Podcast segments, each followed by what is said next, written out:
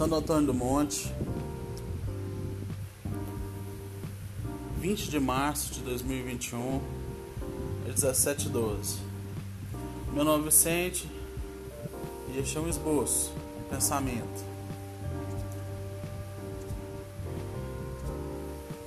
Quero falar sobre liberdade.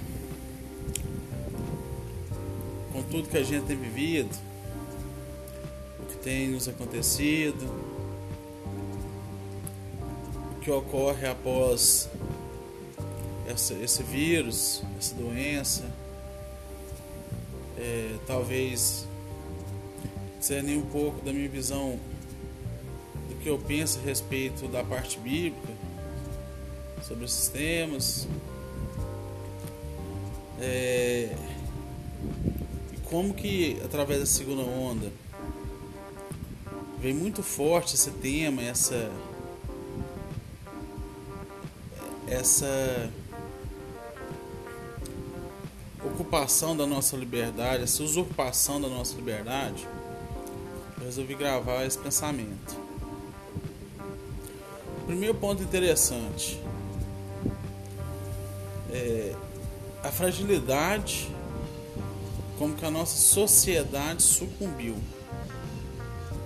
se corroeu e mostrou como nosso sistema democrático ele é totalmente corrupto, ele é totalmente falho, né? É, a começar pelo pela parte, não vou falar ditatorial, não vou falar tirânica, mas a começar pela parte daqueles que detêm o poder. Por, por desculpa, eu não posso usar a, a palavra inocência como uma pessoa que que é político, mas por desculpa que estão cuidando da nossa segurança, a nossa saúde, eles estão tomando atitudes cada vez mais feudais, atitudes cada vez mais estranhas, atitudes cada vez mais perigosas. E está abrindo precedente para que no futuro, um futuro breve, a gente se torne, a gente que eu digo, o cidadão comum, a população comum, a gente se torna apenas uma massa na mão deles. Uma massa produtiva, uma massa impensante, porque eles estão tendo um trabalho, estão focados mesmo em calar as vozes que são opositoras ao que eles denominam ser o certo. Tudo corre para que haja um governo único mundial é consonante os discursos, mesmo quando são opositivos os discursos. Por exemplo, um presidente da República que tem a opção A e um governador do estado que tem a opção B são discordantes no discurso, mas nas atitudes são é, é, é, as atitudes deles levam ao mesmo resultado. É muito interessante pensar nisso, é muito, sabe, bom pensar nisso. Para que talvez a gente abra os olhos, a gente veja de uma ótica diferente. Talvez a gente entenda de uma forma diferente o que tem nos acontecido. Há um ano e meio, mais ou menos, eu acho que talvez mais um pouco, essa doença misteriosa estava na China bem mais de um ano e meio. Assolava alguns chineses, começou com uma propaganda bem, bem tipo uma propaganda. Hoje, hoje eu sei que é uma propaganda, né? Mas os vídeos eram tidos como assim algo bem revolucionário, de uma parte da população contra o regime, é, contra a ditadura chinesa. E, e hoje eu sei que essa propaganda não foi à toa, era uma propaganda política que a China fez com o vírus foi algo político, ele está sendo usado de forma política. E como que o que alimenta a classe política é o poder, a sede pelo poder, é o dinheiro. É, estamos num caminho sem volta de privações de liberdades, de privações de direitos, de privações de prazeres, de privações de muitas coisas. As únicas coisas que eles não nos privam são as nossas obrigações. Você tem que continuar pagando seus impostos, você tem que continuar correndo atrás das suas contas, você tem que continuar exercendo o papel de bom cidadão, agindo de forma dentro da lei. Você tem que continuar sendo essa boa ovelha, caminhando para batedouro. E eu não estou falando isso no campo da fé, estou falando isso como cidadão dentro da democracia, essa pseudo-democracia que existe, que é extremamente frágil. Por que, que eu digo que era uma propaganda chinesa? Ela causou alarde, mas ela causou alarde naquelas pessoas que eram contrárias a, a, ao que se praticava, ao que se pratica no regime chinês. Então chamou a atenção daquelas pessoas que estavam observando o que o regime chinês faz de mal. Por essa onda que vem de 10, 12, 14 anos, esse movimento midiático nas redes sociais, no YouTube, na televisão, onde que se polarizou culturas, se polarizou ideias e pensamentos é, opostos ao que já era tradicional na sociedade, o, e isso veio bem bem a calhar, bem no momento certo para os interesses das pessoas que queriam continuar com essa separação, com essa polarização do pensamento. É, eu não tenho estudo, eu não tenho ensino, eu não tenho nada de literatura, eu, eu vejo coisas e comento coisas. Eu ouvindo a semana um podcast a respeito de Gramsci. Mostra que, e muito bem colocado esse podcast, mostra que não foi algo impensado esse caminho que vem lá de 25 anos, 30 anos, 25 anos atrás. Foi totalmente pensado. A ditadura chinesa, ela hoje ela detém um braço mais forte de uma ideologia no mundo. Essa ideologia, desde que implantada, ela nunca, nunca deixou de concorrer, mesmo que o uso da força, muita força, e o uso da morte, e o uso das mais variadas técnicas, ela nunca deixou de concorrer ao poder. Ela sempre buscou o poder, ela sempre quer o poder. E através disso, não sei de forma natural, não sei se é uma forma é, não natural, apareceu-se esse vírus. Esse vírus veio de forma gradativa. Hoje a gente sabe que muito desse vírus é somente política. É somente política, é só política. Não estou dizendo que o vírus não exista, que o vírus não seja forte, que não seja um mal. É um mal, é um vírus muito potente, é um, é um mal a ser combatido realmente. Mas a forma como que se politizou esse vírus é o que me chama mais atenção, o que mais assusta é isso. Porque na verdade o que começou lá na China, não sei quantos milhares de quilômetros nós estamos na China, com todo o tempo do mundo, com toda a forma do mundo de preparo, vem influenciar aqui. Santo Antônio do Monte, uma corrutela, uma pequena cidade interior de Minas. E vem influenciar não de maneira, graças a Deus, não de maneira direta, mas de uma maneira indireta. é, é necessário dizer, e eu vou voltar ao tema da liberdade, é necessário dizer que todas as mortes, independente se são realmente em decorrência do vírus, se o vírus acarretou algum problema de saúde, alguma coisa, todas as mortes são lamentadas, todas as mortes são tristes. Mas da mesma forma,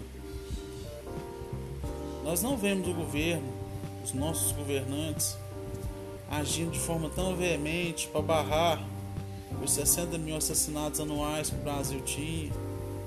Nós não vemos os nossos governantes barrando doenças como tuberculose, outras viroses potentes. Nós não vemos o governo, nossos governantes, preocupados em acabar com a fome. No mundo morre uma porção bem maior, mas bem maior, não tenho dado agora certo, de, de pessoas de fome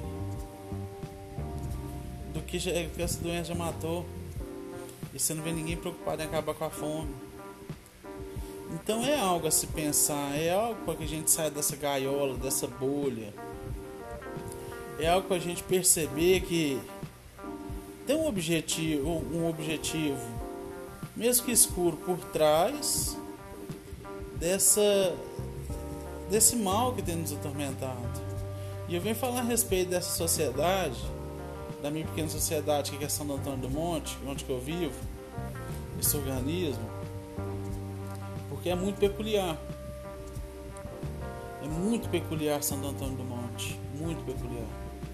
Primeiro porque a grande maioria da renda da cidade, ela é traga por viajantes, por vendedores ambulantes, aqueles que trabalham de porta em porta, debaixo do sol, ao qual eu faço parte. Na sua imensa maioria informal, vendedores como eu não podem de maneira nenhuma ficar em casa. Não tem como a gente ficar em casa. Não é só por eu ser informal, é porque o nosso trabalho é esse. Não tem como da gente abrir todos em São Antônio do Monte abrir uma banca de salgado na porta de casa, abrir um delivery em casa e querer que fique em casa. Não dá, cara. A ideia do fique em casa é uma privação, uma usurpação da nossa liberdade tão tão estridente, tão clara. Eles querem nos tirar nossa liberdade. Eles querem nos tratar como animais nos coxos. É como uma galinha. De dia, clareou o dia, sai lá para ciscar, para pôr os ovos. Assim que escureceu, volta para dentro de casa. E eles não querem que você pense, eles não querem que você haja não quer que você tenha alegria, sentimentos, nada. Esse fica em casa serve para isso, é algo que lá na frente, bem lá na frente, aqui talvez eu nem veja, 10, 20, 30 anos, os pensadores, os, as pessoas que estiverem com que detenham o pensamento da época é, vão olhar para trás e dizer, olha, Olha como foram bobos. Olha como que essa população ela foi facilmente dominada, sem o uso da força nem nada, com o uso mínimo da força. O fique em casa. Não vá trabalhar se seu trabalho não seja essencial. Cuide de quem você ama. Fique perto. Gente, isso é uma balela tão grande. É algo tão grande. É algo tão desnecessário. Vamos voltar lá para 2019. Aparece o vírus. O mundo não sabe como enfrentar o vírus. Afinal, parte de um regime totalmente fechado, 100% fechado, é o regime chinês, uma potência mundial que detinha a, a, a criação, a produção, criação na produção de todos os materiais de saúde referente à virose, ao vírus. É, abrindo parênteses aqui, é algo que me chama atenção, porque a densidade demográfica da China é infinitamente maior do que a do Brasil e a gente não dá conta de cercar um vírus no Brasil e eles lá deram conta de cercar. Mas ninguém fica assim, desconfiado que seja uma balela, um paradoxo, alguma coisa assim, nada, não se importam com isso. Tudo bem. Mas o mundo se assola. E como que o cidadão comum vai deixar o medo brotar do seu coração? Porque se o medo parte de fora para dentro, ele é dominado. Mas se o medo é de dentro para fora, aí ele domina. E como que o mundo hoje em dia é um mundo online, um mundo interligado, começam a aparecer grandes nomes contaminados pela doença. Começam a aparecer jogadores de futebol, cantores, políticos, pessoas famosas. Porque cidadão comum já morre todo dia. Pessoa comum morre todo dia. Não chama atenção falar assim, morreu 60 mil pessoas comuns no Brasil. Chama atenção é falar, fulano de tal que fez novela tal, artigo tal, cantou música tal, morreu. Isso chama atenção. Primeiro colocaram, plantaram medo no nosso coração. E como que a gente, nesse tempo, tem sido cada vez mais amante de si mesmo, das nossas realizações. Vivemos em busca de nossas realizações. Corremos atrás de nossas realizações. Nós geramos uma segurança através do que a gente pode realizar. E se a gente não puder realizar isso, a gente tem medo. Tem muito medo. Então eles, primeiramente, eles nos tiraram a paz. Nos tiraram a liberdade de ter paz. E esse processo é longo e doloroso. Não é da noite para o dia.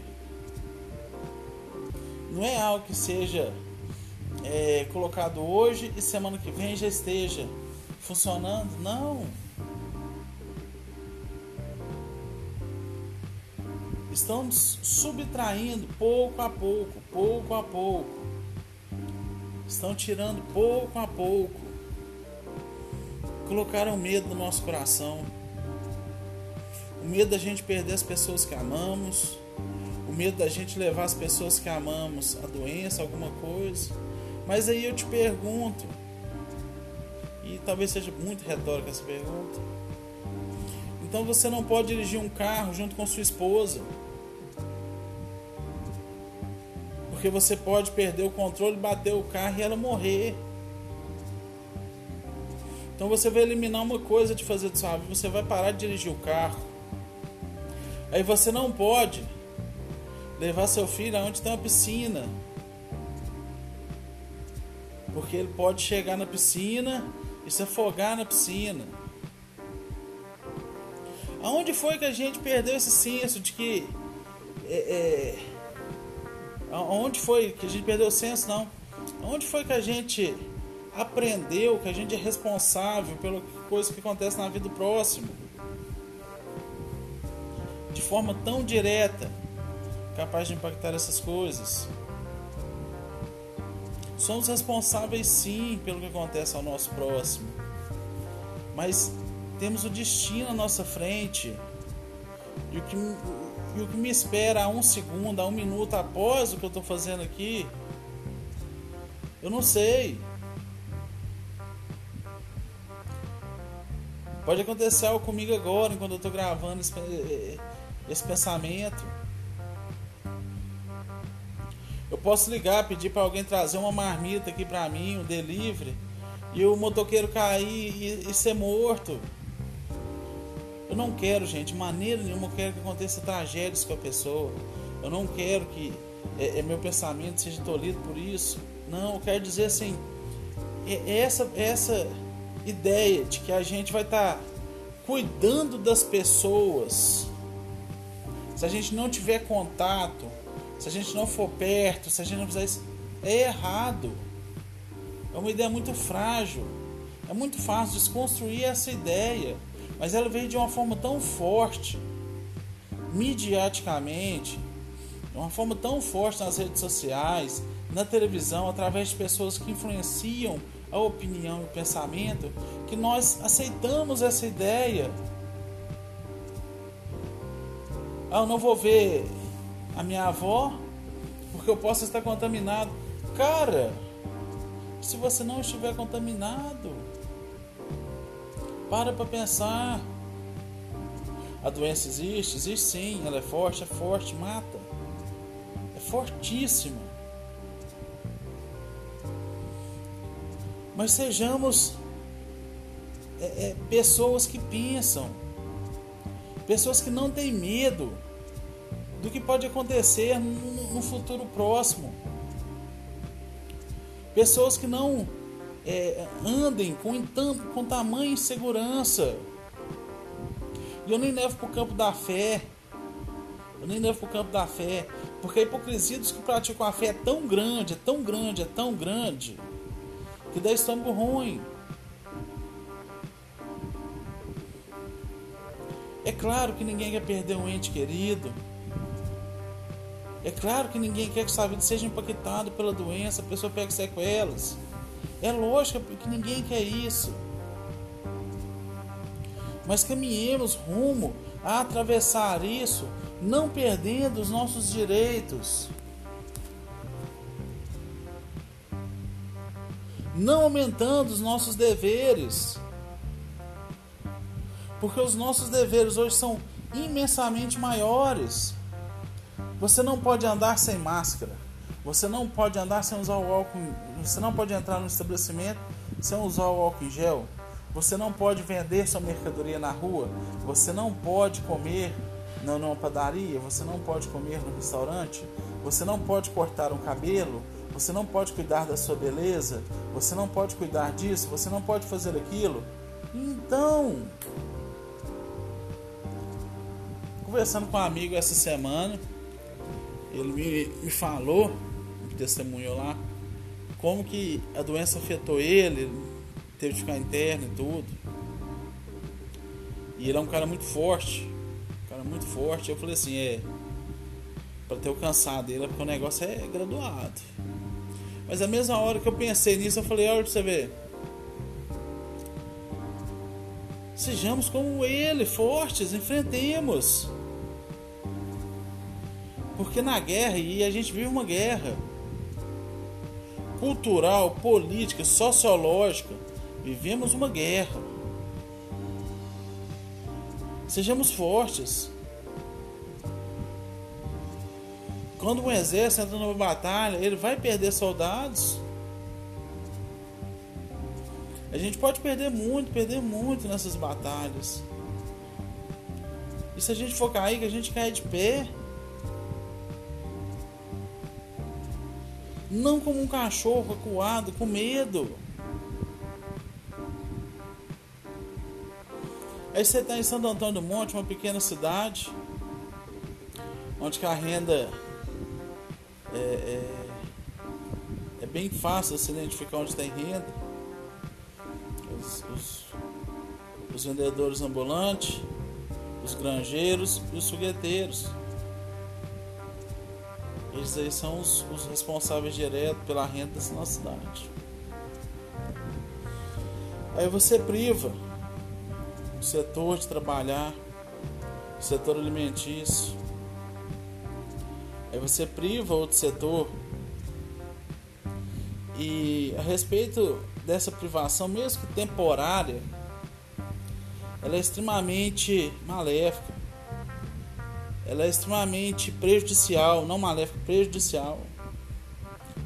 Porque a gente vai se acostumando, o ser humano vai se acostumando.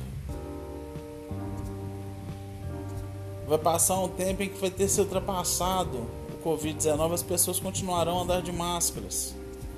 Por quê? Porque eles acostumaram a andar de máscaras. E eles colocarão a sua segurança nas máscaras. Pessoas vão andar de luvas. Pessoas vão querer muito, muito, muito distanciamento umas das outras. Mas isso não é de uma forma direta, Porque se for de uma forma direta, há uma ebulição. Eles não vão socar na nossa garganta de forma direta, isso, goela abaixo. Vai ser com pequenas porções. Hoje o prefeito fecha 10 dias, daqui 4 meses fecha 20 dias, daqui um ano fecha é, é, um mês, dois meses, seis meses. E quando a gente pensar, estaremos de volta a um período feudal moderno. Será um feudalismo moderno. Por quê? Porque hoje os que detêm um pensamento livre de qualquer amarra não se vê capaz de levantar e enfrentar isso. Não se vê capaz de levantar e enfrentar o que tem acontecido. Por quê? Porque a fiscalização do comum ao comum gera uma incomodação. Então, é um plano perfeito de retirada de liberdades. E caminhamos para um período que eu aprendi na escola semelhante ao que era feudal mesmo, a época feudal. Onde que na parte da manhã se baixavam decretos, na parte da noite editavam-se os decretos, no dia seguinte eram novos decretos.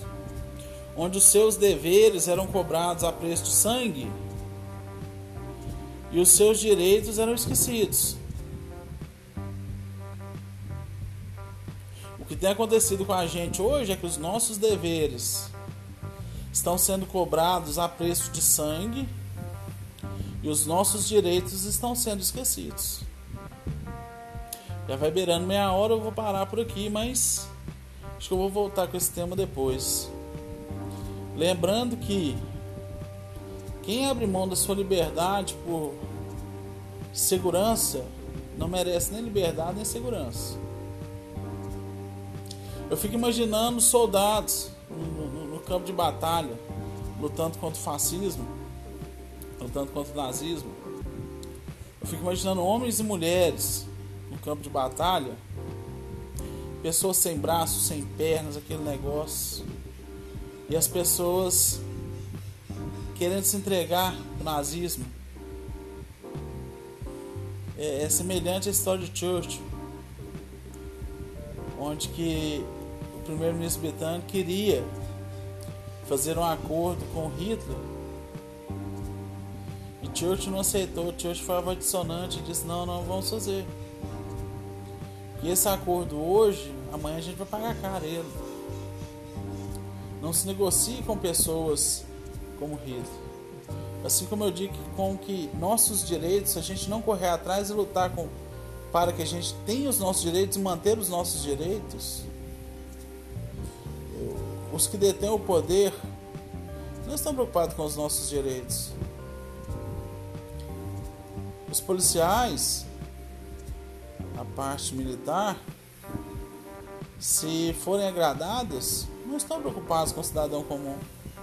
A classe política, que é, que é um mal, é um mal, também não está preocupado com o cidadão comum. Quem está preocupado com o cidadão comum? Se não for o próprio cidadão, ninguém. Fortalecer, tomara que a gente fortaleça os nossos joelhos que estão tremendo.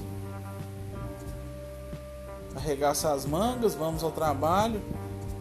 Que enfrentemos isso como homens, como homens de verdade. Não como que essa esse pessoal tem enfrentado. Que a gente tenha sabedoria, porque o vírus é uma arma poderosa, perigosa, maléfica. Todos os malefícios ele detém, que a gente tenha sabedoria para lidar. E que Deus nos dê graça para que esse mal não chegue na nossa casa, na nossa tenda, não atrapalhe os nossos irmãos, que as nossas palavras não sejam de juízo para o errado, mas para o bem. É isso que eu peço.